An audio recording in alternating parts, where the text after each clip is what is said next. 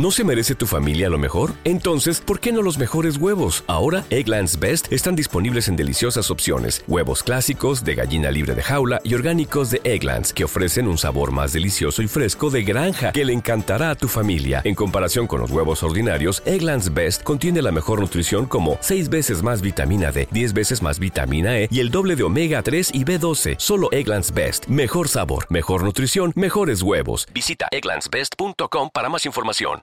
No es un escándalo si nadie se entera. Cosmo trae a España en exclusiva la nueva serie Flack, protagonizada por Anna Paquin. Paquin interpreta a Robin, una eficiente relaciones públicas sin ningún tipo de moral que defiende a sus ricos clientes de la voracidad de los medios de comunicación. Pero su vida personal es un auténtico desastre. El trabajo de Robin consiste en solventar los problemas de otras personas, pero ¿podrá resolver también los suyos? Si esto sale a la luz, estoy muerto. Contrólate. Despierta de una puta vez. Desapareces y te olvidas de todo esto. Hecho. Sois relaciones públicas especializados en gestión de crisis. No utilizamos la palabra crisis, los llamamos retos. Mentimos a todo el mundo. Hay sangre en el agua. Tomate el control. Se te da bien arreglar la vida de la gente. Lo estropeo todo. Eres complicada. Tu mirada esconde. No te pierdas el próximo martes 19 de noviembre a las 22 horas el estreno de Flag en Cosmo.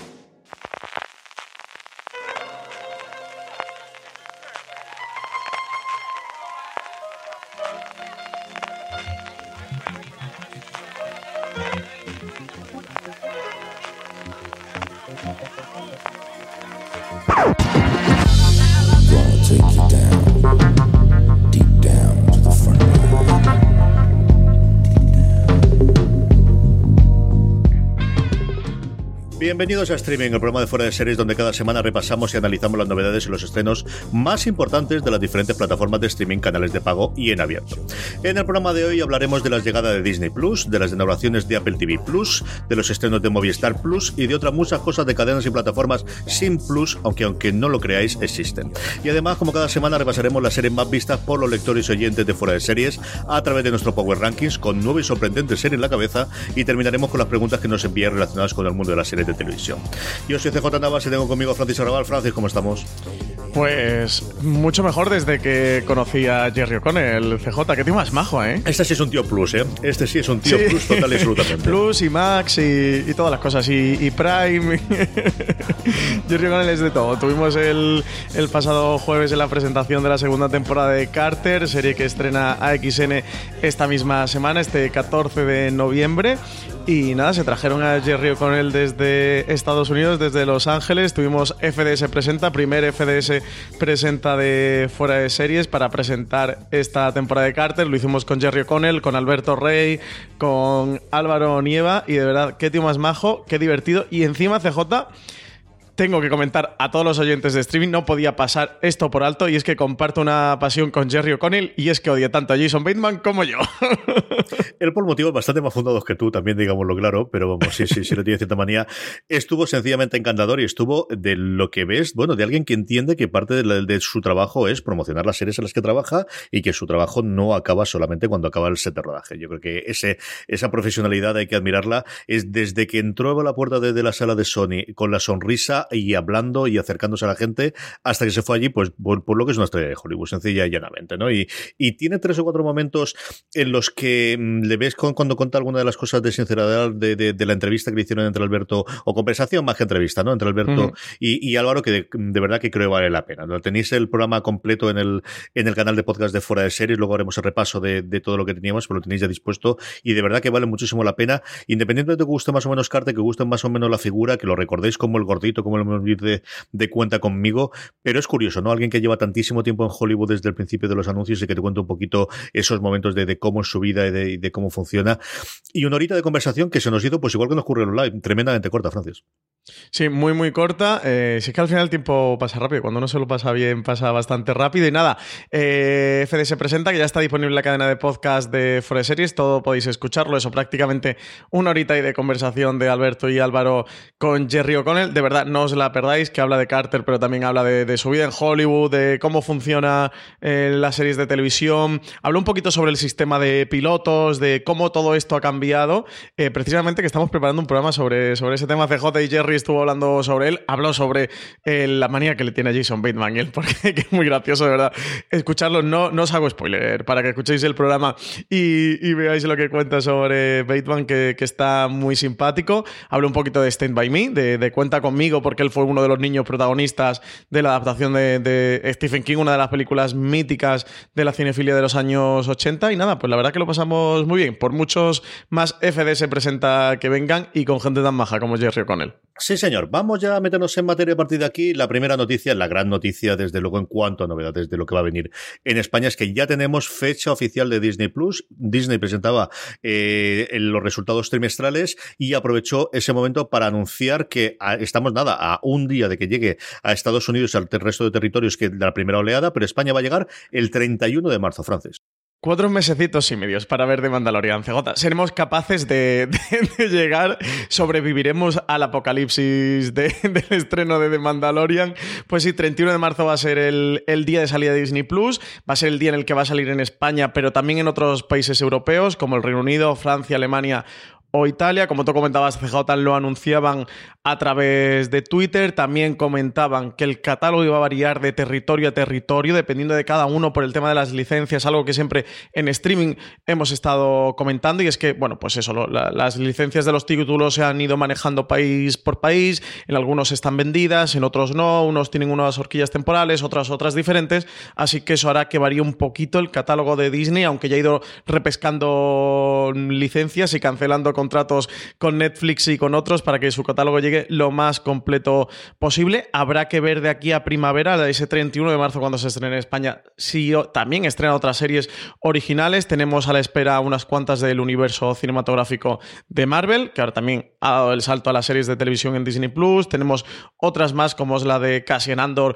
Obi-Wan Kenobi dentro del universo de Star Wars y bueno, otras muchas más dentro del universo de Pixar o de Disney. Así que habrá que ir viendo esos estrenos y ese catálogo que finalmente cuaje, que cristalice en España el 31 de marzo.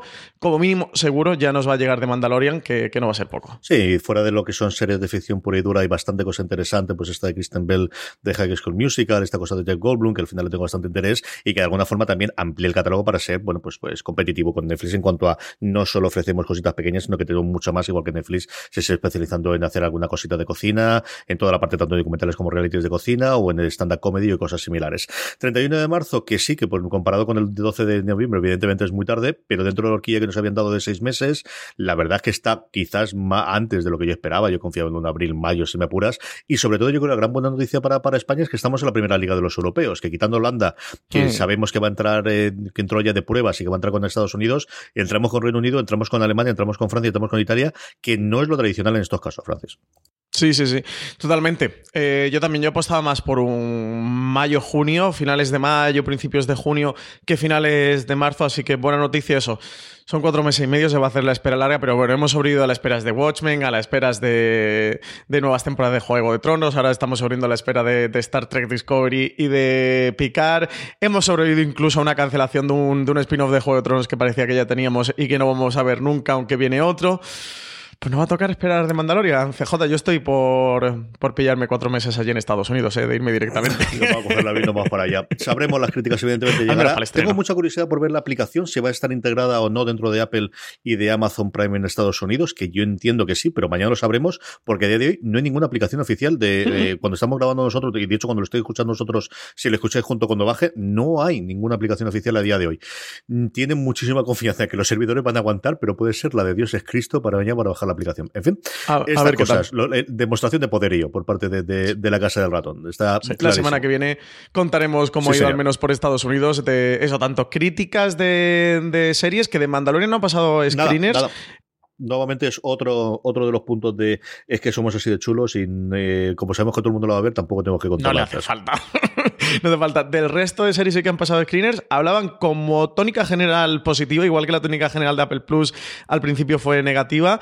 En Disney Plus parece positiva, mm, pero eso la semana que viene pues comentaremos en streaming, haremos, haremos un poquito de eco de, lo que comenten los medios americanos y de esa interfaz con estos channels que han montado de, de sus universos. Pues nada, la semana que viene hablaremos un poquito más de Disney Plus. Amazon Prime Video, 15 de noviembre, llega ya la cuarta y última temporada de la que fue su gran superproducción de lanzamiento inicial en cuanto a drama, The Money de High Castle. Basada en la novela de historia alternativa de Philip K. Dick de 1962, The Man in the High Castle explora lo que habría ocurrido si los aliados hubieran perdido la Segunda Guerra Mundial. Esta última temporada, ya cuarta y última de Man in the High Castle, va a estar sacudida por la guerra y la revolución. La resistencia se va a convertir en una auténtica rebelión impulsada por las visiones de un mundo mejor de Juliana Crane y acaba el Marco Polo de Amazon, acaba el sí de Amazon, acaba este de Man in the Castle, esta serie de superproducción, gran producción, donde invirtieron mucho dinero, donde hicieron una campaña también de marketing muy agresiva, principalmente en el metro de Nueva York, que fue muy famosa.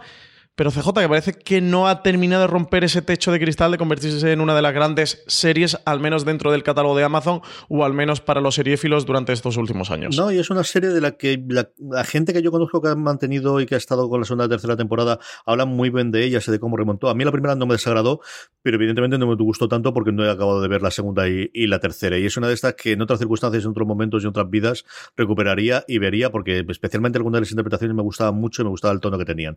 Pero bueno, pues es lo que, lo que ocurre con, con, pues con todos los estrenos que vemos eh, modernos, que al final la primera temporada te engancha y aguanta hasta la cuarta, y la tengo totalmente olvidada, como también yo creo que gran parte de la crítica. Francis, también en Amazon Prime Video se puede disfrutar de Mother Love, ya sabemos que renovada eh, esta serie antológica de, de, Amazon. Tú has podido ver tres episodios, ¿qué te ha parecido al final?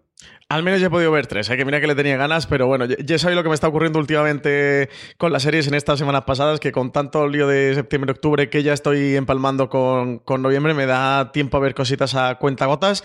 Este Mother Love lo estoy viendo y disfrutando mucho. Tiene todos los problemas y coincido con los que se han comentado en cuanto a representación de diversidad eh, sexual y creo que se nota al final que la columna viene donde viene, que tiene el tiempo que tiene y todo esto yo creo que quizás y sobre todo a raíz de las críticas y más eso, al final son unas quejas fundadas, es algo que me darán de cara a la segunda temporada.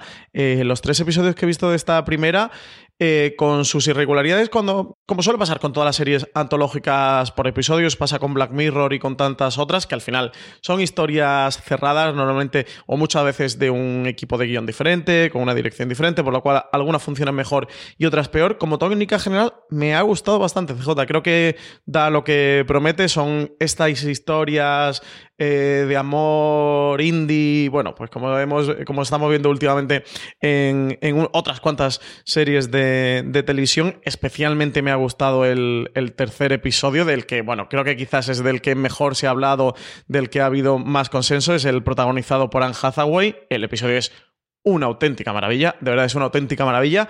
Recomendaría a todo el mundo que incluso no se quiera acercar a Modern Love que se vea solo este episodio, no llega a la media horita, se puede ver de forma completamente aislada, por eso porque cada episodio es autoconclusivo. El primero me pareció acaramelado, pasteloso, demás, pero que funcionaba bien y el segundo era interesante, tenía un viaje y un camino interesante con los dos protagonistas, uno de ellos es Dev Patel, pero al final una serie que eso, por episodios tiene muy claro lo que te quiere contar, el tipo de historia y que funciona muy bien en la liga que es. Así que si estáis buscando una serie que cuente historias mm, románticas, que reflexione un poquito sobre la vida y sobre el amor en el siglo XXI, en estos tiempos modernos, creo que Modern Love os va a gustar, a mí me ha gustado bastante y yo me la voy a acabar seguro y también esperaré con ganas la segunda temporada. Apple TV Blues no tenemos estrenos todavía, nos llegarán dentro de nada, pero sí tenemos eh, noticias. La primera de ellas es un secreto a voces, bueno, hasta el punto de que alguna de ellas estaba en producción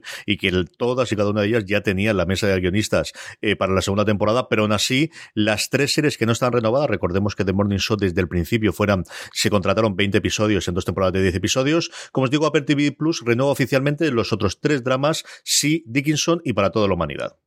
Para toda la humanidad ya había salido extraoficialmente las semanas previas del estreno que tendría segunda temporada. Eh, fue una exclusiva que, dio Deadline. En cualquier caso, Apple TV Plus todavía no había dado la confirmación oficial, no había dado la confirmación.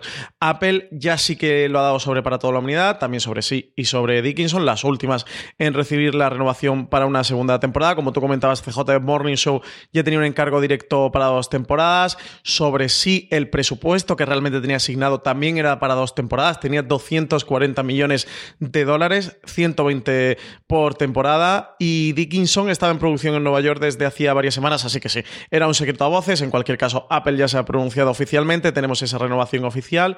Sabemos que las cuatro primeras series de Apple que, que ha estrenado van a tener continuidad, ninguna se va a quedar con una sola. Fuentes cercanas a la compañía aseguraban que estaban satisfechos con los primeros reportes de visionados, que millones de espectadores habían visto sus series durante el fin de semana de, del lanzamiento, con un, con un tiempo promedio de una hora por espectador y que las cifras habían aumentado significativamente cada día del fin de semana de estreno. Así que de nuevo, como está siendo últimamente tónica en las plataformas de streaming, no dan datos oficiales, o al menos no dan muchos datos.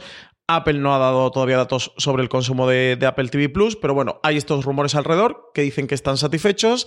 Mm, tenemos por ahí a la vuelta de la esquina Servant, que llega el 28 de noviembre, llega a finales eh, de mes. Teníamos también Truth Be Told, que llega a principios de diciembre. Habrá que, que ver qué ocurre con, con, las próximas series que se vayan incorporando a estos originals de Apple TV Plus, pero al menos CJ, los cuatro primeros, tienen segunda temporada garantizada. Sí, señor. Y aquí, bueno, pues todas las cifras son, pues, por un lado, de estudios externos como la gente de Parrot y por otro lado, pues de, filtraciones de la propia compañía. Al final no tenemos nada oficial hasta que se decidan dar algún dato. A lo mejor en los resultados trimestrales del próximo sabemos algo igual que Netflix está haciendo a contagotas, que tengamos eh, datos oficiales de visionado, aunque también habría que tener, sobre todo, yo creo, lo de suscriptores o de gente que se ha, que se ha unido al, al Apple TV Plus, que quizás es la otra parte interesante. Hablabas tú de ella antes, eh, Francis, de Servan, que tenemos a finales de mes. Ya tenemos un tráiler de lo más inquietante de la serie producida por Nice Shyamalan.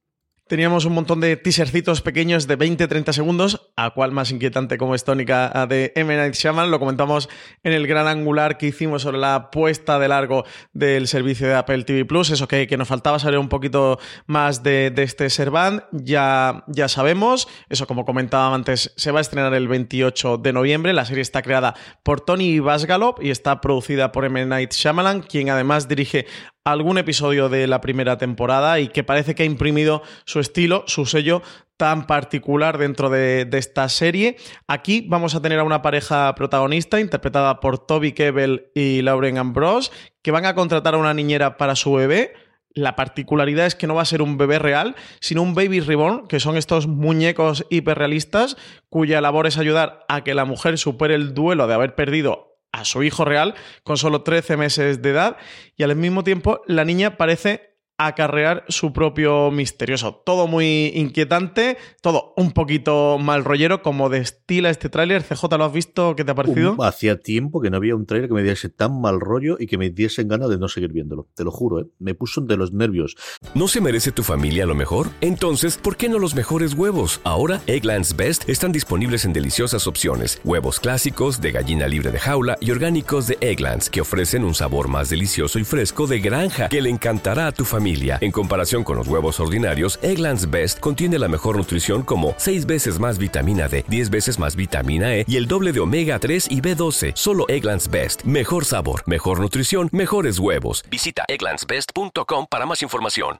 This holiday, whether you're making a Baker's Simple Truth turkey for 40 or a Murray's baked brie for 2, Baker's has fast, fresh delivery and free pickup, so you can make holiday meals that bring you all together to create memories that last. Baker's, fresh for everyone. Free pickup on orders of $35 or more. Restrictions may apply. Choose from a great selection of digital coupons and use them up to five times in one transaction. Check our app for details. Baker's, fresh for everyone. Yo no sé si era también el sueño, porque lo vi en el camino precisamente al, al, al, evento en Madrid y era pronto por la mañana, era como las siete y pico de la mañana, pero me dio un mal rollo terrorífico, ¿eh? pero terrorífico, terrorífico. Yo os recomiendo que si lo vais a ver, eso, aseguréis que tenéis un buen momento y que a poder ser no sea de noche y con la luz apagada, o si os apetece que entre un poquito más rollo por el cuerpo, entonces sí, hacerlo por la noche y con la luz apagada. Shyamalan comentaba que si la serie gustaba y, Apple quería seguir, que, él estaba dispuesto a hacer más temporadas, como que tienen un plan para contar una historia diferente en cada una de ellas, siempre con el mismo esquema y manteniendo este título de Servan, a hacer una serie antológica por temporadas. A ver qué tal. 28 de noviembre, a finales de mes nos llega quinta temporada ya de. Quinta temporada, no, perdona. Quinta serie de, de original de Apple TV Plus. A ver, estaremos atentos, iremos comentando por aquí qué nos ha parecido Servant. Sí, señor. Pues de Plus a Plus, y es el momento de Movistar Plus que estrena dos grandes series el 15 de noviembre. La primera, la miniserie de Los Miserables, recién traída de la BBC.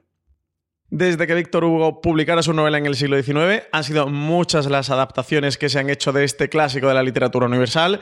Tenemos musicales, tenemos películas e incluso series de animación japonesa que han adaptado Los Miserables. En 2012 tenía una versión cinematográfica con Tom Hooper, protagonizada precisamente por Anne Hathaway, que hablamos antes de ella, protagonizada también por Hugh Jackman. Ahora llega esta miniserie de BBC de seis episodios que va a tomar el relevo en la pequeña pantalla. Se sitúa, como no puede ser de otra manera, en junio de 1815 cuando tras 20 años de guerra Francia es derrotada y Napoleón exiliado y un nuevo rey está a punto de ocupar el trono con un país dividido y dominado por los disturbios civiles y con el antiguo orden a punto de ser restaurado, va a arrancar la historia de los miserables, una historia de lucha, de triunfo y de búsqueda de una vida mejor, retratada por Víctor Hugo. En el reparto de esta serie está encabezado por Dominic West, por David Oyelowo, por Lily Collins y por Olivia Colman. Sí, señor, un está haciendo de, de Jean Valjean. Eh, Juan Galonce, que ha podido ver alguno ya para hacer la crítica para fuera de serie, me ha dicho que es espectacular y que como mínimo los primeros minutos de la batalla de Waterloo hay que verla sí o sí. Así que me tendré, de verdad que esta tengo mucha curiosidad.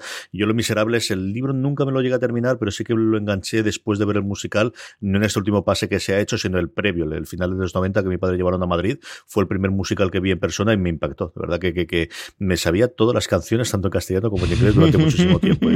me marcó un montón, un montón, un montón. También el 15 de noviembre, bueno, pues la gran superproducción de Movistar Plus ya en su segunda temporada, La Peste. Cinco años después de la última gran epidemia de peste, Sevilla ha conseguido reponerse, sigue manteniendo el monopolio del comercio con las Indias y su prosperidad va en aumento, pero también la población se dispara alcanzando unos máximos históricos. El gobierno no es capaz de alimentar a sus habitantes ni de asegurarles unos servicios asistenciales mínimos, por lo que el descontento social va a crecer y se va a cristalizar en el nacimiento de la Guarduña, una mafia de crimen organizado que ha tomado por completo el control de la ciudad. La nueva temporada va a constar de seis episodios, igual que la anterior, de 45 minutos de duración, en la que Rafael Cobos va a ser el showrunner y cuyos dos primeros episodios han sido dirigidos por Alberto Rodríguez y los restantes cuatro por David Ulloa. Muy bien, Gigante Rojo, nos toca con Netflix. Netflix tiene el gran estreno el 17 de noviembre, nos llega la tercera temporada de The Crown. Tenemos eh, salto mmm, no tanto temporal, un poquito temporal, pero sobre todo de, actores en esta nueva temporada. Olivia Colman sustituye a Claire Foy como la reina, como Isabel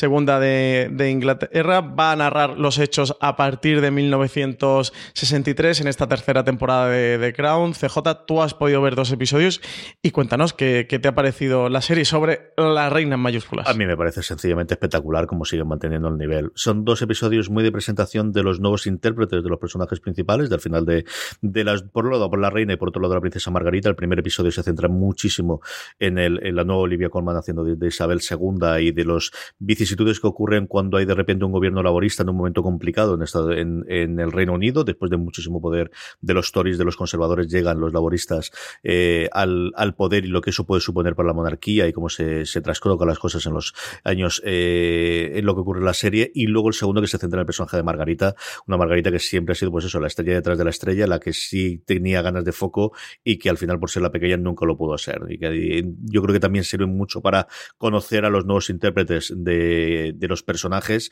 eh, y me parece que sigue manteniendo el nivel que tenía desde luego en la primera temporada y fundamentalmente en la segunda, de saben perfectamente lo que quieren hacer, lo hacen maravillosamente bien, es un lujo de producción, es una absoluta delicia de serie, es una serie sencillamente maravillosa. Yo creo que a estas alturas del partido ya sabéis si os gusta de crono o no, si disfrutasteis con la primera, si os encandilasteis con la segunda temporada igual que yo, lo que yo he podido ver hasta ahora, que como digo son dos de los diez, la semana que viene lo veremos todos y tendremos review en fuera de series cuando termine, cuando ya se estrenado en, en, en Netflix, a mí me sigue pareciendo una serie sencillamente maravillosa y que sabe perfectamente lo que quiere hacer.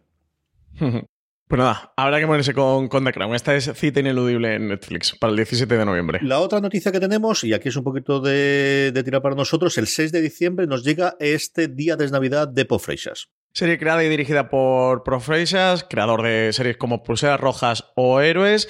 Ya tiene fecha de estreno, va a ser este 6 de diciembre, que va a llegar a la plataforma los tres episodios de esta historia, que está protagonizada por un elenco muy top, encabezado por las actrices Victoria Abril, Verónica Forqué, Elena Naya, Nerea Barros, Ana Moliner, Verónica Echegui, Ángela Molina y Charo López. Las actrices van a dar vida a Esther, Adela, Valentina y María, cuatro hermanas a quien veremos en diferentes etapas de sus vidas, unidas por un secreto compartido a través del tiempo en una historia que estará ambientada en un entorno idílico, la casa familiar de la montaña, durante la comida de Navidad. Cada uno de los tres episodios de Días de Navidad corresponde a una generación y en ellos veremos a las protagonistas en tres momentos claves de sus vidas como hija, como madres y como abuelas, con la Navidad como telón de fondo que nos dejará descubrir los conflictos y los secretos familiares.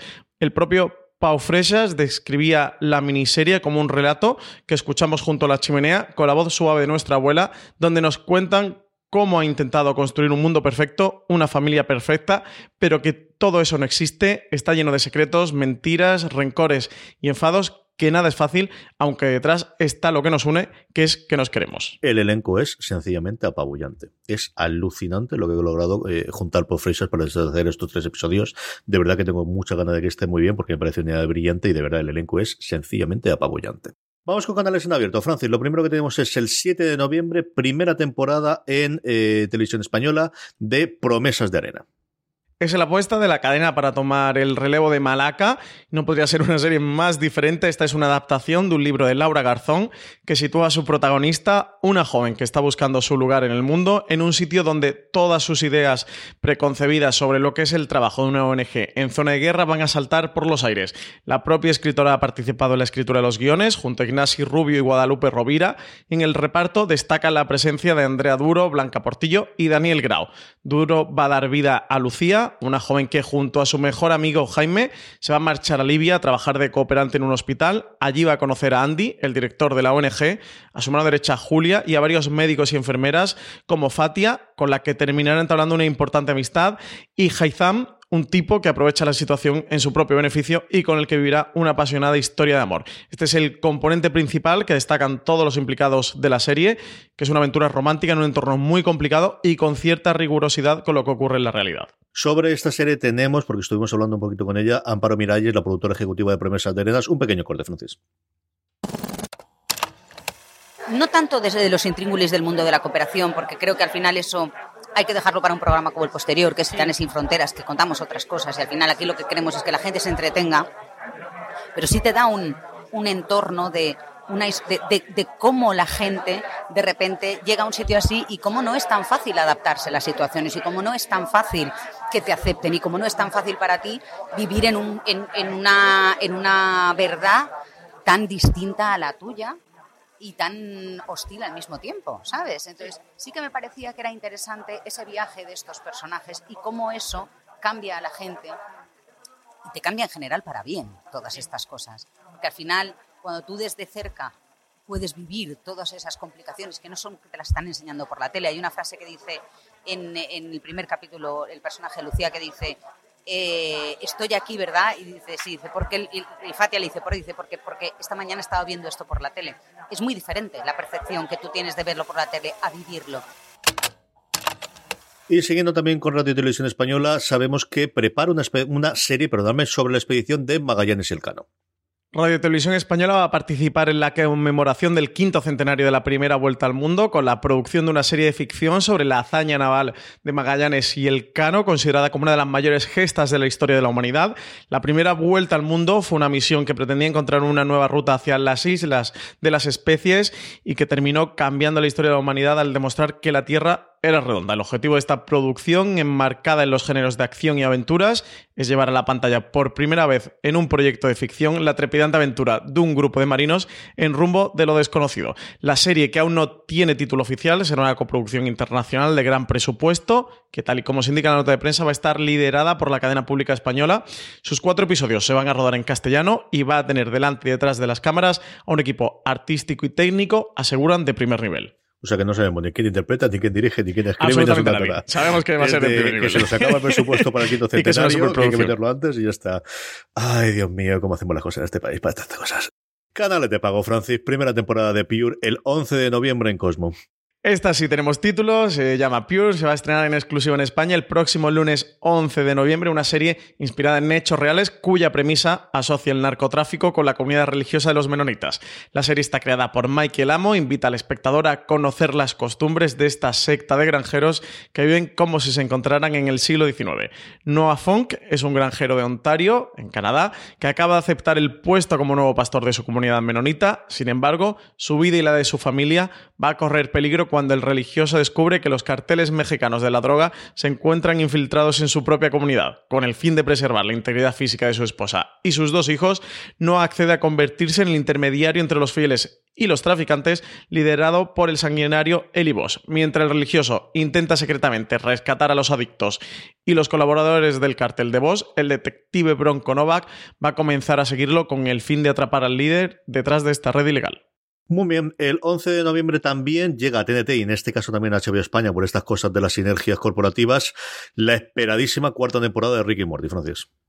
Cuarta temporada de esta producción de Adult Swim que se va a estrenar hoy, 11 de noviembre, de forma simultánea en el canal de televisión TNT a las 20.45 de la noche y en la plataforma de streaming HBO España, dos marcas que sabemos que forman parte del conglomerado Warner Media y que van a compartir este Rick Morty, un Rick Morty que siempre ha estado en TNT y que ahora también va a estar disponible para los usuarios de HBO España y también un Ricky Morty que se podrá disfrutar en el vídeo bajo demanda en todos los operadores donde se encuentre disponible TNT gracias a este nuevo servicio bajo demanda que han sacado que es TNT Now. La cuarta temporada de Ricky Morty va a constar de 10 episodios, aunque sabemos que ha sido renovada para nada más y nada menos que 70, por lo cual siguen quedando un 60 por, por estrenar, 60 episodios más que veremos.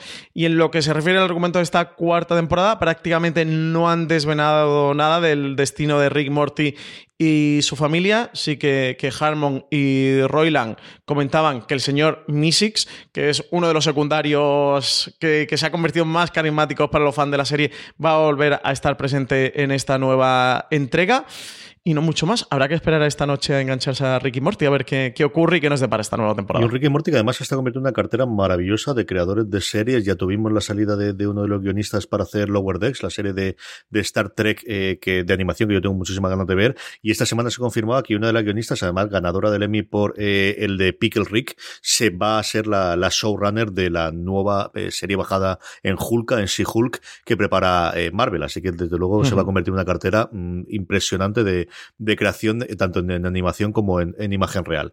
Por último, hablábamos de ella al principio con la presencia de Jerry O'Connell. El 14 de noviembre llega a XN la segunda temporada de Carter, Francis. Harley Carter, ex estrella de Hollywood en la serie de éxito Cole Carter, utiliza la experiencia acumulada durante años actuando como detective en televisión para resolver misterios de la vida real en su encantadora ciudad natal en Bishop, en Ontario, mezclando sus habilidades naturales como detective con sus ligeramente sobrevaloradas habilidades como actor. Harley continúa resolviendo crímenes de forma poco ortodoxa en esta segunda temporada que se estrenará el jueves 14 de noviembre a las 11 de la noche y que tendrá nuevos episodios en AXN cada jueves. De todo lo anterior, Francis, ¿qué recomendamos? Pues tú sabes que yo soy fan devoto de, de Ricky Morty y que esta noche pienso estar ahí a las 9 menos cuarto esperando que estrenen un nuevo episodio. Se me empieza a acumular el trabajo los lunes. ¿eh? Eh, ya los lunes es el día de ver Watchmen con subtítulos, de ver La Materia Oscura y ahora también de ver Ricky Morty. Se me acumula el trabajo, fíjate, se me acumula el trabajo. Sí, señor, los lunes españoles son los domingos americanos, es lo que tiene el cambio horario que le vamos a hacer. Yo le tengo muchas ganas a Ricky Morty para que lo voy a negar, pero ni de lejos la que tengo con eh, se estrene de Crown. Tanto por verla que ya la voy a poder ver, sino porque podéis verla y podemos comentarlo y podemos hablar de ella. De verdad que si no os habéis acercado hasta ahora de uff, que van a contar a mí sobre la realeza, uh, esto de los reyes, de quiero saber nada, quitaros los complejos, yo también los tenía al principio, es una de las mejores series actualmente en la parrilla, lo lleva siendo desde su primera temporada, y si ya estáis convencidos, viste la segunda, ¿qué voy a decir a estas alturas? Es el fin de semana de ver de Crown y volver a, a disfrutar de la, de la creación eh, maravillosa que ha hecho el equipo ahora con los nuevos actores y los nuevos intérpretes. Vamos ya con nuestro Power Rankings, vamos ya con las series más vistas por todos vosotros, querida audiencia, durante esta semana pasada, con cambios interesantes, con tres novedades solo, pero una de ellas muy importante. Un unos Power Rankings, una encuesta que hacemos semanalmente a través de fuera de series.com. Ahí os colgamos para que nos digáis cuáles son las tres series que más os gustan, de esa forma es como hacemos, y que más os han gustado de la serie de la de la semana anterior, que habéis visto la semana anterior, y de esa forma es como hacemos el Power Rankings. De todas formas, para, como siempre os digo, la forma más sencilla de que no os olvidéis de votar y de, de esa forma que vuestra serie favorita esté muy alto en el Power Rankings es que os unáis a nuestro grupo de Telegram. Entráis en vuestro móvil en telegram.me barra fuera de series. De esa forma, automáticamente, primero, os unís a más de 1100 personas que diariamente hablan sobre series de televisión de forma muy divertida. Y por otro lado, cuando eh, hay que cumplimentar la encuesta, os avisamos, simplemente os mandamos una notificación y en cuestión de nada, 5 o 10 segunditos, podéis poner vuestras tres series favoritas de la semana pasada. Una eh, Power Rankings que arrancamos con una de las entradas, con una de las novedades, termina ya su emisión de Silicon Valley, la serie de HBO España, pero le permite tener el puesto número 10 de nuestro Power Rankings. Y novena posición para The Deuce, otra serie que ha acabado en HBO España, que cae dos posiciones, pero que se sigue manteniendo. La segunda de las tres entradas que tenemos en el Power Rankings esta semana es para Jack Ryan. Su segunda temporada ya está disponible en Amazon y le permite ocupar el puesto número 8 en nuestro ranking. Y séptima posición para Succession, que cae 5, CJ muy mal porque se acaba la segunda temporada, pero no hay por qué dejar de ver una de las mejores series que se ha estrenado en el 2019. Sin ninguna duda llegará la tercera temporada y todo se arreglará y todo volverá a ser perfecto, tanto como la vida perfecta de Movistar Plus, que cae tres puestos y se queda en el puesto número 6 de nuestro Power Rankings. Y The Walking Dead, que llega a la quinta posición, sube una con respecto a la semana pasada. El último episodio CJ un poquito mejor. Te lo comento porque sé que a ti te, te inquieta el estado en la nación de los zombies.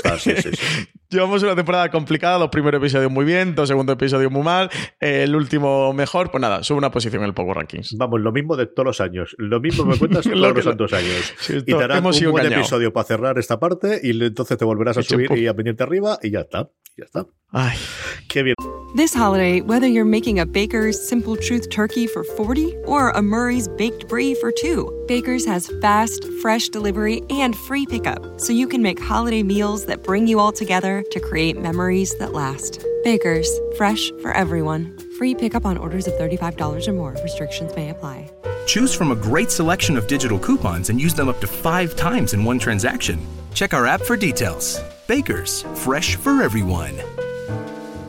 Si estás buscando un buen podcast de análisis y debate en tu idioma, te invito a que escuches Pulso y Péndulo. Yo soy Carlos Curbelo. Y yo soy Fabiola Galindo. Todos los jueves analizamos temas de actualidad en Estados Unidos y Latinoamérica. Fabi y yo no siempre estamos de acuerdo, pero sí tenemos un objetivo común. Queremos servir como antídoto contra las noticias falsas y la polarización. Pulso y Péndulo. Busca nuestros episodios en Apple Podcast, Spotify o en tu aplicación favorita lo hacen los tíos, qué bien lo hacen. Como también lo hacen muy bien, otra de las que también se nos despide, otra de las que también se nos termina con su cuarta temporada, The Good Place, la serie NBC, pero que podemos disfrutar en España e internacionalmente a través de Netflix, sube seis puestos y se queda al borde del podium en el puesto número cuatro del Power Rankings. Y tercera posición para los Peaky Blinders, sube dos puestos en el Power Ranking. Entra en el podio la serie que está disponible en España a través de Netflix.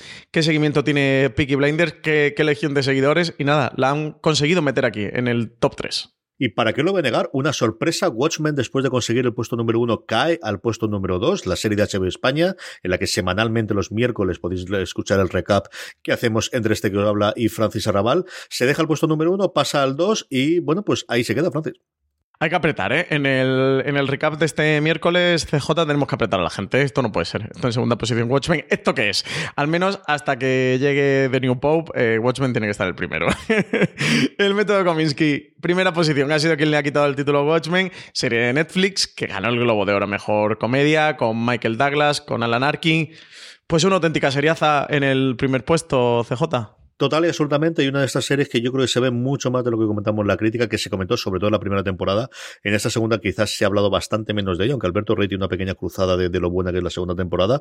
Eh, lo que ocurre con la serie de Netflix, pero que clarísimamente ha, tenido este eco dentro de nuestros oyentes y nuestros lectores y le ha permitido, pues eso, arrebatarle a Watchmen, que de verdad que yo veía complicado que se lo quitasen en las próximas semanas el puesto número uno. Así es como hacemos el Power Rankings. También tenemos, para terminar, como siempre, las preguntas de los oyentes. Unas preguntas que nos podéis hacer llegar por redes sociales, donde nos podéis seguir, sea en Instagram, en, en Facebook o en Twitter como arroba fuera de series pero también nos dejamos en esa pequeña encuesta que os hemos dicho antes para eh, elaborar el Power Rankings. Tenéis abajo un pequeño lugar donde hacer preguntas. Preguntas como la de Sonia de la Rosa que nos dice si nos podríamos, hola, me podrían decir la edad recomendada de la serie La Materia Oscura. Gracias.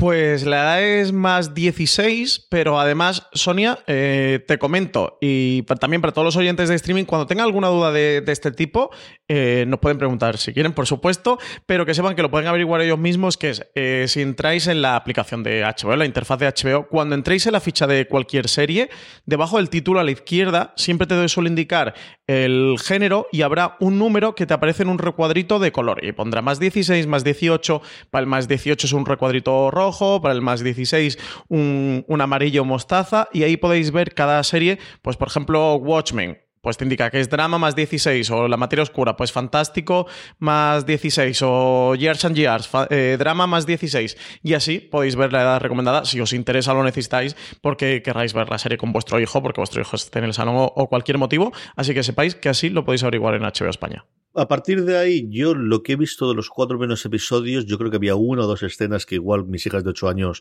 pues no sabría si tenía que ver. Tampoco sé si se van a enterar, porque aquí el gran handicap que tienes siempre es si funciona a distintos niveles, las escenas más de sexo, quizás de más violentas, que no tienes una cosa exageradísima que yo recuerdo ahora mismo de violencia en las primeras, lo que te digo hablando de memoria, de cuando vi los cuatro primeros episodios.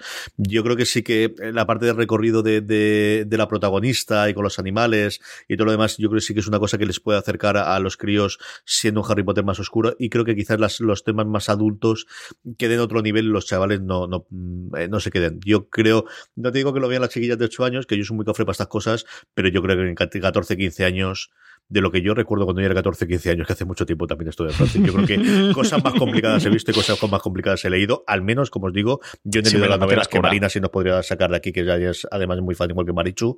Eh, yo creo que se podría ver. ¿eh? Sí, sí, sí. Yo creo que sí, no lo sé. Eh, no me parece nada cafre, ¿no? Nada de lo que sale. Eh, Watchmen, por ejemplo, es durita, eh, pero no sé, tampoco creo que cosas de las que ningún niño se asuste. No me voy a meter el tema de YouTube y, todas estas cosas, pero bueno, no sé, la materia oscura tampoco. Yo creo que sí se puede ver incluso eso. Con un niño de 10, 12 años puede verlo perfectamente. Pero eso ya depende de cada padre. Jorge nos pregunta si existe la posibilidad de que algún FDS Live o evento similar se realice en otra ciudad que no sea Madrid, por ejemplo, Valencia, por poner algún ejemplo. Un saludo y gracias por los podcasts. por decir uno cualquiera. Eh, pues no sé, CJ, no, sé tú qué opinas o qué, piensas. Yo creo que esto, mientras que nos inviten, ¿no? Pues nosotros. Yo, como la folclórica, o mejor dicho, como los representantes de la folclórica, yo estoy dispuesto a aceptar cualquier tipo de ofertas. A ver, yo creo que aquí hay dos o tres cosas. Primero, Madrid tiene la facilidad de que, por un lado, pues siempre tiene los espacios, las cadenas están allí, al final la gente con la que nosotros tenemos que negociar a hablar a todos los niveles es mucho más sencillo. La visita ahora, por ejemplo, con el FD se presenta, pues al final los talent van allí porque van a hacer el recorrido. En el caso de, de con el fue a Leitmotiv y no sé si hizo alguna cosita más. Entonces es mucho más sencillo captarlo por ese lado. Eh, Francis y yo vivimos en Alicante. Al final nosotros hemos hecho eventos en Alicante, pero no han tenido la repercusión, ni tiene la continuidad, ni tiene la facilidad de, de, captar público que puedes tener al final en un Madrid, que además a los protagonistas los tienes allí. Fuera de ser el lo podríamos hacer fuera, pues hombre, más cómodo no vendría a nosotros que estuviese en Alicante y no tener que desplazaros. pero al final los protagonistas están allí y es mucho más sencillo. Sí que tenemos pensado, a, a mí me gustaría hacer cosas en Alicante, igual que me gustaría hacer cosas en Barcelona y evidentemente en Valencia y entiendo que a Francis muchísimo en Málaga pues y no digo nada en Sevilla o en el norte que hace un porrón ah, que no voy. Hay no tantas ganas. Pero, pero, pero es complicado, de verdad que cuando sí es cierto que fue una manía personal mía de vamos a empezar los eventos por Madrid, porque creo que es el sitio donde tienes que poner y donde al final es más sencillo y a día de hoy las posibilidades del streaming o de la grabación posterior te permite tener muchísima más apertura y porque sinceramente creo que es más sencillo encontrar los espacios y llevar a los protagonistas allí, el tipo de evento también que nosotros queremos hacer, Francis. Sí, sí, sí. No, yo estoy completamente de acuerdo contigo. Eso no, nosotros tenemos poco problema para coger el baúl, montarlo en un coche o en un ave o en un avión, irnos a donde haga falta. Así que donde nos propongan un evento o nos inviten a hacer algo que de verdad nos guste, nos resulte interesante profesionalmente y, resulte interesante para fuera de series y para el público vamos a estar. Al final, todo lo que es fuera de Madrid siempre por tema de público cuesta más, por tema de logística cuesta más. Pues CJ, pues lo que tú, lo que tú has dicho eh, perfectamente. Dicho eso, pues a mí, hombre, particularmente en Málaga me gustaría bastante. Lo que te decía, en Sevilla, pues me apetece menos, no te voy a engañar, pero en Málaga me apetece mucho. pero sí, por Valencia, Barcelona, hacer cositas por el por el norte, pues sí que nos gustaría hacer un poquito de, de turné como gira de festivales, ¿no? CJ de, de fuera de series live, molaría bastante, la verdad. A ver si nos proponen algo de alguna cadena o alguna empresa de, de eventos o alguna cosa de estas. Sí, está la llamada de Live Nation y está aquí. Van a hacer la, la gira Beyoncé y la nuestra detrás. Pero bueno, sí que es una A cosa que tenemos. bien, ¿eh? Es una cosa que tenemos siempre en la recámara, pero que al final, pues, no es tan sencillo para nosotros conocer a gente, pues lo de siempre. Es que al final te mueves por contactos, te mueves por lo que hay y las facilidades que te da en Madrid a estas alturas y con lo que conocemos allí, y sobre todo la facilidad de verdad para, para, para los invitados, que es una cosa fundamental. Que podamos tener los invitados para, para poder llevarlos y eso a día de hoy lo que nos ofrece Madrid es muy complicado que lo podamos tener en otro sitio. Que no digo que no lo ocurra, pero ocurre. Es decir, nosotros organizamos a organizar una cosa con Berto Romero en Alicante que fue muy bien, pero coincidió que Berto Romero podía desplazarse a Alicante porque luego iba para Valencia con unos bolos y esas cosas pues en Madrid son más sencillas, Francis. Sí, totalmente. Eh, Lucha Marquesi nos dice, ¿para cuándo una app que una varias plataformas y unifique pagos? Hoy en día tengo cinco apps diferentes instaladas y es un poco lioso elegir qué ver. Además, eso solucionaría el problema de algunas plataformas. Pues eso ya existe, pero en Estados Unidos se llama Azo- Amazon Prime Video y se llama Apple TV. Esa es la gran apuesta que desde luego hacen Amazon y Apple y, Apple en Estados Unidos y que yo sigo creyendo que ten- tendría que haber llegado ya aquí, pero que mira, cuando estamos grabando todavía no ha llegado, con una gran salvedad y es que Netflix no se mete dentro de ese juego, pero eso es lo que hace Amazon con casi cuarenta y tantos canales y de verdad están absolutamente todos quitando Netflix. Tienes CBS All Access, tienes Showtime, tienes HBO, tienes Stars, tienes eh, Cinemax, tienes cositas más pequeñas, tienes Shudder, por ejemplo, que es el canal de terror que yo me gustaría que llegase aquí, que sí, ha llegado Planet Horror, pero no es exactamente lo mismo. Tienes a Corte V, tienes todas las británicas, tienes cosas más pequeñitas y exactamente lo mismo con Apple TV. Esa es la apuesta que tienen eh, los dos gigantes tecnológicos, tanto Amazon como Apple. Esa es la apuesta que, que ellos entienden que va a ser. El tengo contenido, pero al mismo tiempo todo el mundo entra aquí con la sabiduría, insisto una vez más, de, de, Netflix, que hace la guerra por su parte y hace muy, muy bien. Y nos queda la duda, eh, que es la que espero resolver mañana, que si Disney Plus se va a poder contratar también a, a, través, en Estados Unidos al menos, porque eso se marcará el cómo va a llegar después aquí en España, dentro de Amazon Prime, y si se puede va a contratar también dentro de, de Apple TV o no. Sí, eso, estamos a la espera a ver qué ocurre con Apple y con Amazon. Yo creo que mientras tanto, mientras si Amazon, en España hablo, da el salto, Apple da el salto, lo más similar, lo más parecido es tener contratado Vodafone y tener Vodafone TV, porque en Vodafone TV sí que quitando a Movistar eh, y sus series originales tienes el resto, tienes todos los canales temáticos como Fox, AMC, TNT, Cosmo, eh, Calle 13, Sci-Fi, etcétera. Tienes HBO España, tienes eh, Netflix, tienes Tienes Amazon Prime Video. Tienes que pagarlos y los pagas añadido y en tu factura. Te viene unificado en tu factura de Vodafone, pero evidentemente las pagas, no, no es gratuito, pero bueno, sí que te soluciona el tener toda una factura unificada, que no te lleguen diferentes cargos, si esto para alguien es un problema, y que lo consumas todo dentro de la interfaz de, de Vodafone TV. Eso en cuanto al descodificador. Mm, Entiendo que en cuanto a aplicación, no lo sé cómo funcionará en temas móviles y demás, porque nunca he tenido Vodafone TV. Sí que nos dejaron de Vodafone hace un año aproximadamente un decodificador para que lo probáramos. La interfaz funcionaba muy bien y además te unificaba las series por sus fichas y bueno, si a lo mejor tenías, no sé, una serie como Suits o ahora Ricky Morty o cualquier otra en la que Netflix tenía las dos primeras temporadas, pero por ejemplo, yo que sé, TNT tenía la tercera que era la de, la de estreno, eh, tú directamente te ibas a, a, la serie y si lanzabas la primera o la segunda te lanzaba Netflix porque las aplicaciones estaban latentes, por llamarlo de alguna manera, eh, en una segunda capa debajo de la interfaz de, de Vodafone o si te ibas a la tercera, pues te lanzaba TNT. De cara al usuario, eh, realmente, bueno, pues la experiencia sí que tenía ese sentido de todo unificado, como nos dice Lucha Marquesi. Pero eso es lo más similar que hay a día de hoy. Y Movistar, si quieres tener los originales, pues te tocaría contratar Movistar, Plus, Movistar Lite, que es la aplicación el servicio bajo demanda que sacaron para consumir sus originales y su programación de entretenimiento y deportes y demás. Así que a ver, a ver qué ocurre con Apple y con Amazon CJ. Estamos expectantes de, ver cómo se mueve todo esto. Por ahora Apple ha integrado Stars Play, pero no tiene nada más. Amazon de momento no, no ha abierto los channels en España y es una de las novedades que estamos esperando aquí en streaming de dar. Total, absolutamente. Y cuando llega HBO eh, Max, que yo entiendo que sí se está comercializando HBO eh, a día de hoy dentro de esas plataformas, HBO Max también lo tendrá. Y luego posteriormente Pipocock, que al final parece que, que su orientación inicial va a ser para los suscriptores de, de, eh, del- de la plataforma americana de Comcast, pero bueno, al final la tendrá que ofrecer también y no sé si entrará ahí dentro. En fin, que en seis meses todas estas dudas se resolverán, al menos en Estados Unidos, y luego por oleada, yo creo que entre seis meses, un año después, nos llegará también aquí a España y al resto del mundo. Más preguntas, Francis. Pues Pelayo nos dice si va a influir de alguna manera HBO Max a HBO España. Pues hablábamos un poquito de, de esto esta misma semana, ¿verdad, Francis? Lo sacaremos y lo comentaremos mañana.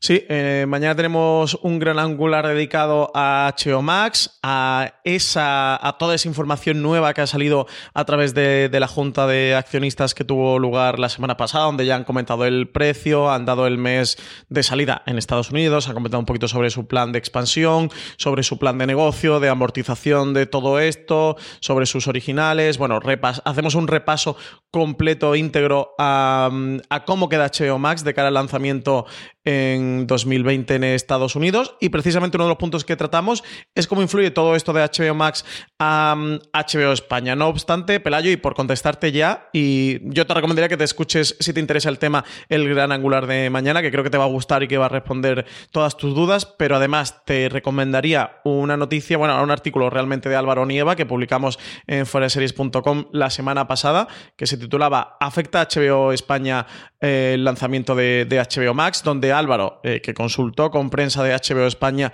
todos estos movimientos, cuenta cómo, cómo queda la cosa y la, información que nos han dado desde HBO España. Lo que nos comentan de HBO España es que de momento o a corto plazo, al menos hasta lo que ellos tienen visibilidad, no. Todo en cuanto a HBO España va a seguir igual, pero eso es de momento y lo que conocen en HBO España, o al menos lo que nos han contado de, de manera oficial. Así que, pero eso, de todas maneras, acércate al, al gran angular mañana. Y además es que yo creo que depende muchísimo sobre todo de si lo que ha empezado a hacer HBO en Latinoamérica, que es adquirir las filiales o la joint venture que tiene internacionalmente, y así la tiene en Latinoamérica y así la tiene con HBO Nordic, que es al final de la que depende HBO España, va adelante o no. Si eso realmente es así y se compra la participación, yo creo que al final todo se unificará bajo la misma marca. Si siguen siendo dos entidades distintas, si tienes, por ejemplo, Sky en Estados Unidos, en, perdóname, en el Reino Unido con los, con los originales de HBO y, y sigues teniendo otros sitios, pues a día de hoy es por ahora exactamente igual, a futuro veremos y las series de HBO Max, de momento de inicio, están disponibles al mejor postor, que yo creo que en la gran mayoría de los casos será HBO España, pero como decía Francis, todo esto no lo conteste, lo hablamos también en el gran angular y le damos un poquito más de, de vuelta, aunque la relación o la contestación rápida es por ahora exactamente igual. Si ese por ahora son tres meses, son un año o son cinco años, el tiempo lo dirá, porque yo creo que ni siquiera ellos lo saben a día de hoy. Uh -huh. Va pregunta, Francis. Nostromo nos dice, en relación a la salida de Disney Plus en Estados Unidos, tengo unas preguntas. ¿Vais a comentar las series de Disney Plus cuando se estrenen en USA, a pesar de no estar disponibles legalmente en España? Y si series como The Mandalorian aparecen en el Power Rankings, ¿cuál va a ser nuestra postura al respecto? Pues la primera no, porque siempre en fuera de series comentamos las, las series cuando están disponibles, eh, al menos en España, para poder hacerlo. Evidentemente, pues, eh, que se va a ver, pues ya lo, lo sacaba en el artículo eh, Alberto Rey el otro día y es una realidad que va a ocurrir y, y hablaremos al menos del efecto que tiene en Estados Unidos porque Internet es libre y, y, global y evidentemente las críticas las podemos ver y hacerla. En cuanto a la parte de los Power Rankings, pues al final la gente pondrá lo que quiera, pero nuevamente nosotros siempre hemos puesto las series que están disponibles para poder verlo y sabemos que tenemos muchísimos oyentes sudamericanos y muchísimos lectores sudamericanos y algún holandés tendremos también que legalmente lo pueda hacer, pero nuevamente siempre ha sido eh, desde que establecimos fuera de series el criterio por respeto el, el, que esté disponibles aquí y que no fomentemos la piratería de esa forma y es un fastidio para todos. Yo os digo yo que sí, el que a estas alturas de partido del 2019 Estamos el mismo barco, esperemos ¿eh? cuatro años y medio, cuatro meses y medio, que ya digo yo que a mí no hace ni puñetera gracia el tener que hacerlo. Pero dicho eso, bueno, pues cuando uno toma una norma, eh, la toma para bien y para mal y esta es el criterio que mantenemos en fuera de series a la hora de, de hablar de las series de televisión. Sí, por respeto a, las empresas que luego traigan todas estas series o dueña de toda esta serie, pero también por respeto a lectores y, y, oyentes, porque habrá muchos que decidan o no quieran o no sepan o moral o éticamente, o cualquiera tiene sus motivos todos de válidos para no ver de Mandalorian o para no piratear de Mandalorian o para no contratar un VPN para ver de Mandalorian, que sabemos que, que va a ocurrir y ocultar esta realidad es sencillamente absurdo, pero habrá muchos que no, entonces que nosotros estemos comentando la serie cuando realmente, legalmente no se puede consumir en España y estemos sacando recaps y aquí CJ tuyo estemos hablando de ellas y soltemos spoilers y tal, a mí me parece irrespetuoso. ¿Que lo van a hacer muchísimos medios? No me cabe ninguna duda. La batalla por el clic no solo está en la guerra del streaming, también está la guerra de los medios de comunicación.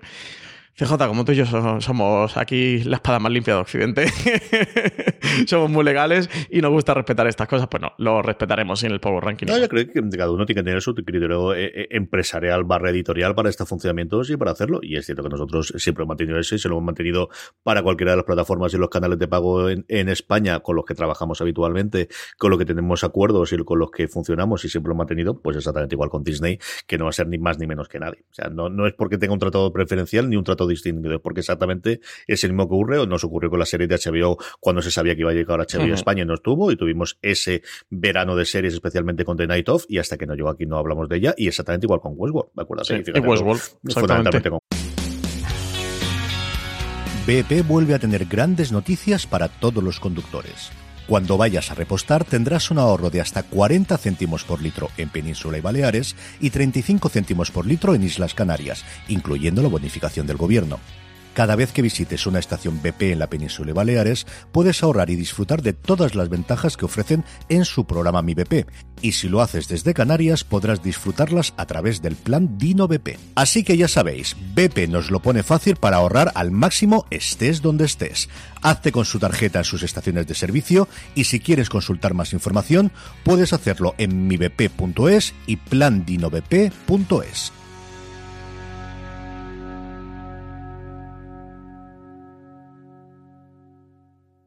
This holiday, whether you're making a Baker's Simple Truth turkey for 40 or a Murray's Baked Brie for 2, Baker's has fast, fresh delivery and free pickup, so you can make holiday meals that bring you all together to create memories that last. Baker's, fresh for everyone. Free pickup on orders of $35 or more. Restrictions may apply.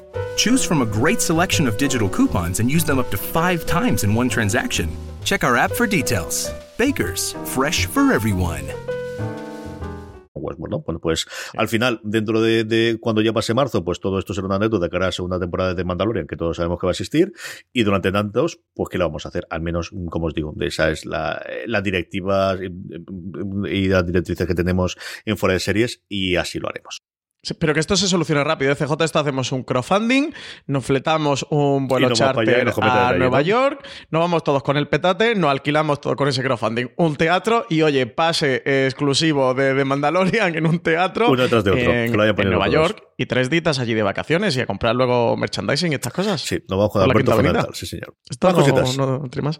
Diego Arroyo Soto nos dice, después de que el servicio de streaming de Apple funcione rematadamente eh, mal en PC, Windows y no ya app para Android, ¿seguís creyendo que es un servicio externo a los dispositivos Apple o va a ser otro servicio para intentar vender más dispositivos? No, no es una cuestión de creer, es una cuestión de lo, de lo que la propia compañía ha dicho. Es decir, para Apple esto es un servicio eh, que tiene que dar rentabilidad por sí mismo. No es cuando salió iTunes en, en Windows, que sí era para vender canciones, pero fundamentalmente para vender iPods en el 2003. O sea, no, no. Esto es una... eh, es decir, la Apple de hace, ya no digo la de Steve Jobs de hace 10 años, sino la de hace 5 años, si tú pensases que iba a tener su aplicación para poder ver su contenido en una televisión Samsung, en una televisión Samsung, después de las denuncias que se han cruzado, que iban a enterrar el hacha de guerra con Amazon para poder tener su, su contenido en Amazon Prime, que iban a poner una URL que se reproduciese no desde Safari solo, sino también en Firefox y en Chrome, es algo totalmente imposible. Que tenga errores, todos los del mundo. Que al final no tenga la aplicación de Android a día de hoy, pues a lo mejor no lo tiene a día de hoy, por la razón que sea.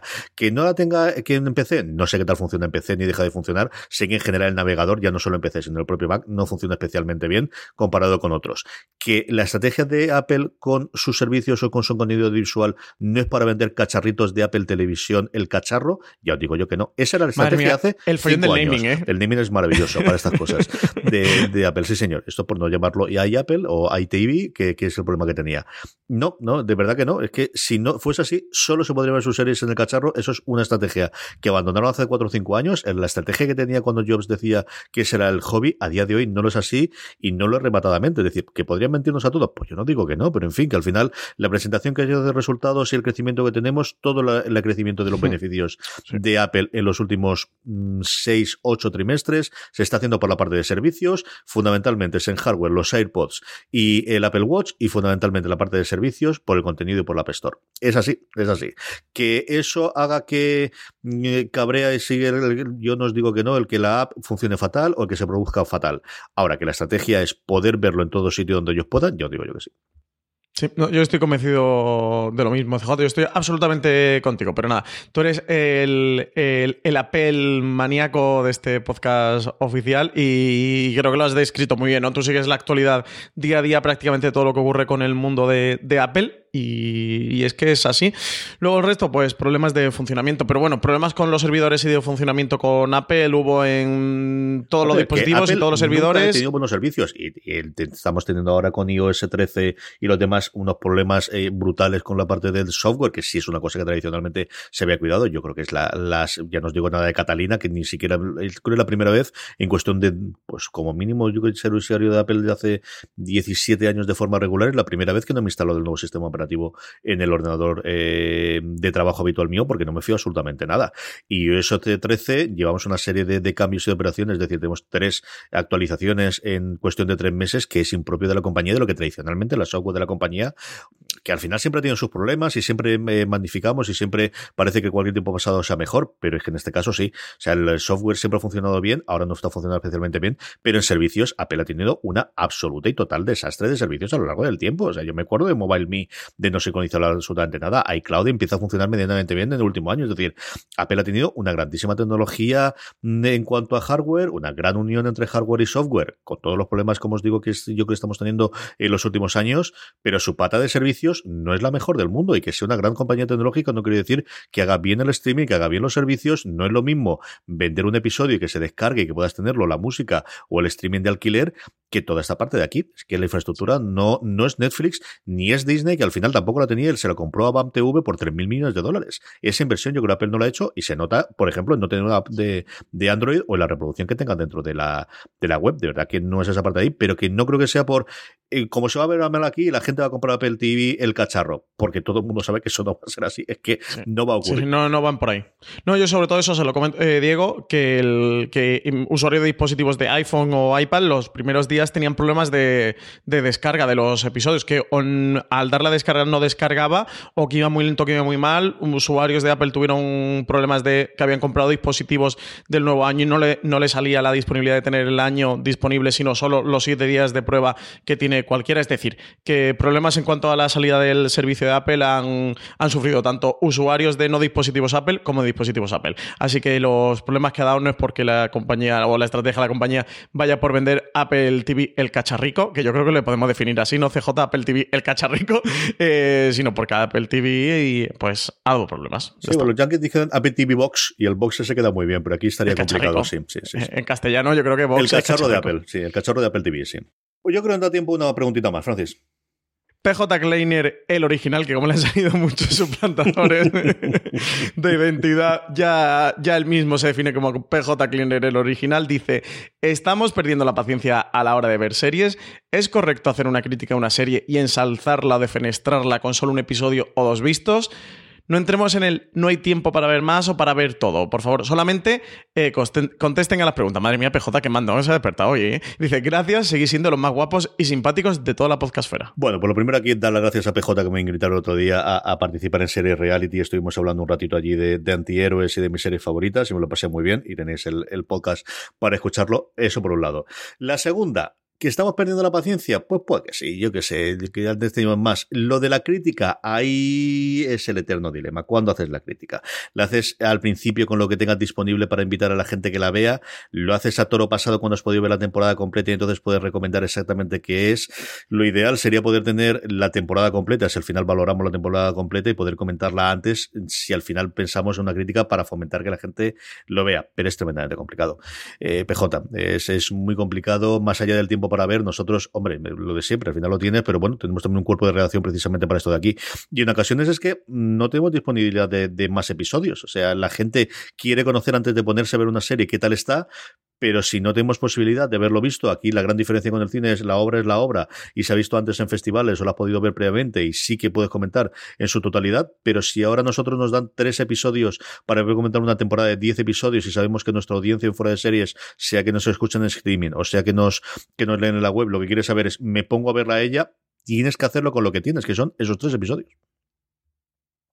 Pues sí, pues yo estoy completamente de acuerdo contigo, CJ. Al final mmm, es, creo que más que problema en los medios con sacar eh, críticas con solo un episodio visto o pocos episodios, es que creo que realmente las cadenas deberían de, o plataformas deberían de suministrar screeners con suficiente antelación y con, y con suficientes episodios. No, lo, normal y va mucho por barrios y por plataformas. Netflix suele darte al menos cuatro, pero a veces da dos, pero a veces da seis o da la temporada completa, pero a veces como Mindhunter directamente no da ninguno. Mirad lo que comentábamos antes con The Mandalorian, que Disney tampoco ha facilitado ningún screener. Eso, lo ideal es que nos pasaran a prensa, pues de todas las series, las temporadas completas, al menos dos semanas antes del estreno, y este sería un mundo ideal y maravilloso, pero no suele ser la realidad, o por tiempos, o por plazos, o por logísticas, o por estrategias de comunicación o por estrategias de marketing o por muchos otros factores. Así que desde los medios lo que intentamos al menos es que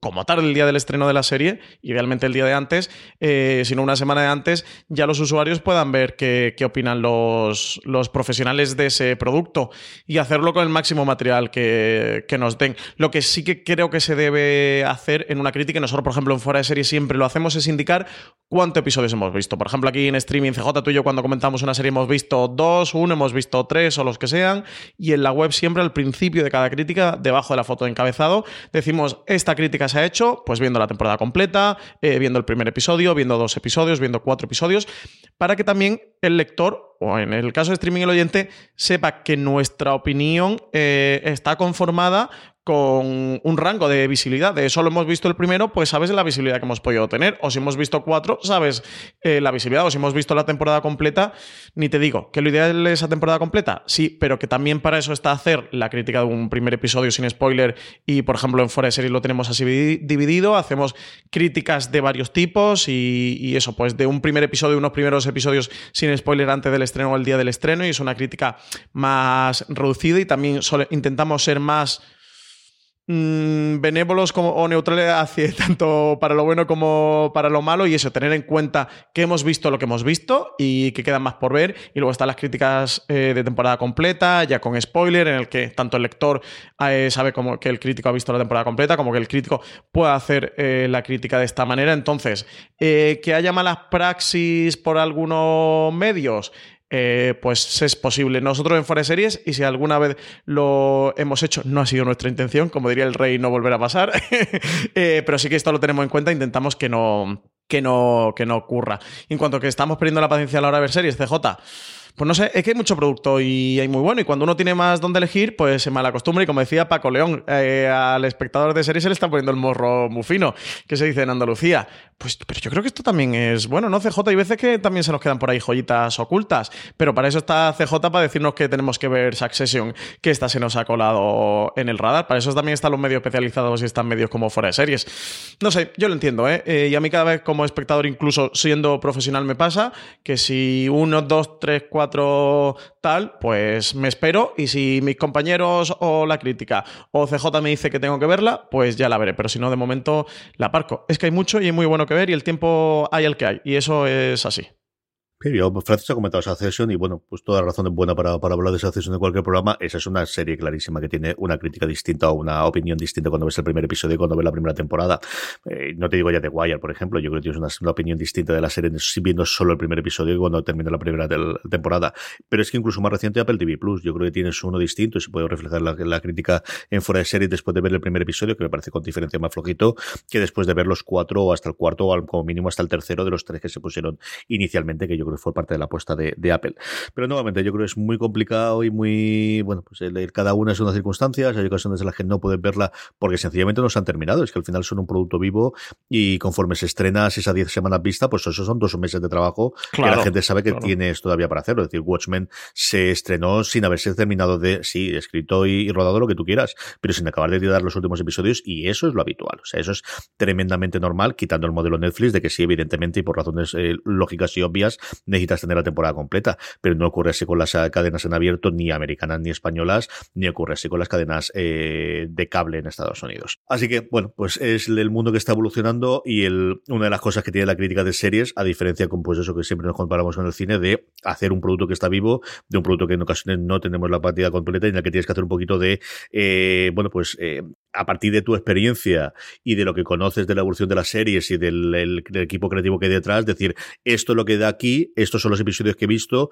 conociendo lo que yo conozco del mundo y quién hay detrás y quién hay delante, esto es lo que creo que podría ir en el futuro y esto es lo que creo que si todo fuese bien y si todo fuese mal, que también es una parte entretenida hmm. y divertida, ¿no? Como decía Francis, te encontrar esas pequeñas joditas de, este está bien, pero creo que podría ir muchísimo mejor, por ejemplo, con Parks Recreation o con Succession o con otras series. También te da pues esa orgura y esa, ese orgullo cuando encuentras una de esas series que, que desde el principio apostaste por esa, aunque al principio no era lo que posteriormente ocurrió, pues por ejemplo The Crown, que lo comentaba previamente, creo que tiene unos primeros episodios buenos, la segunda temporada de la que a mí me parece absolutamente maravillosa. Terminamos con esto, Francis, pero como siempre antes recordamos, o, o mejor dicho, anticipamos que va a poder disfrutar nuestra audiencia tanto en la cadena de podcast como en la web. En la cadena de podcast que tenemos esta semana.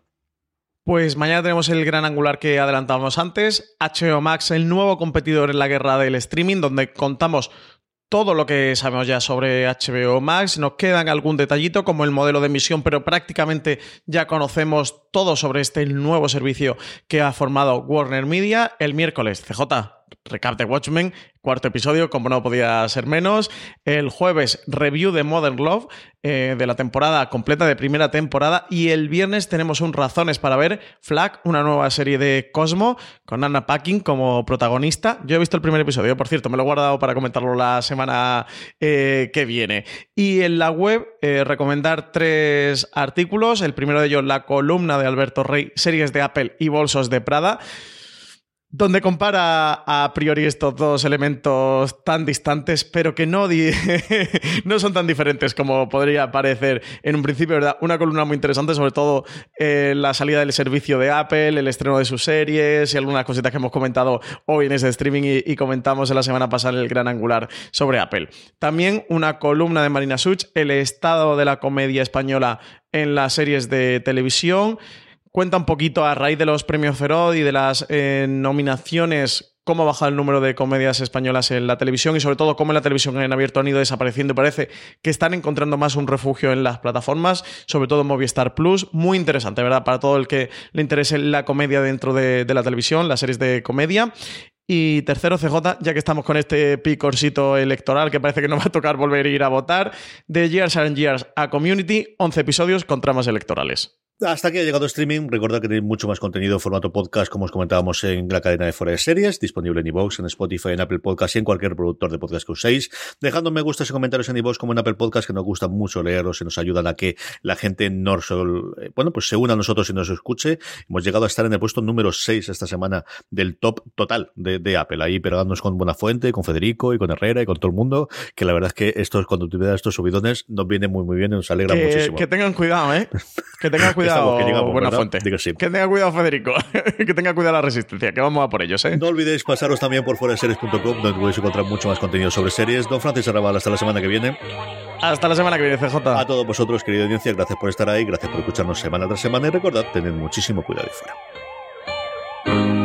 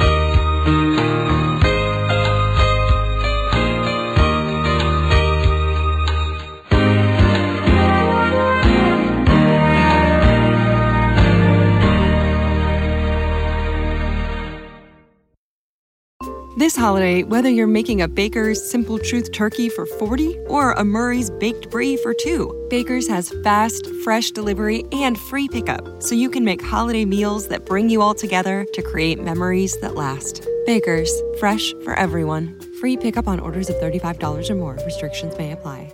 Choose from a great selection of digital coupons and use them up to five times in one transaction. Check our app for details. Bakers, fresh for everyone.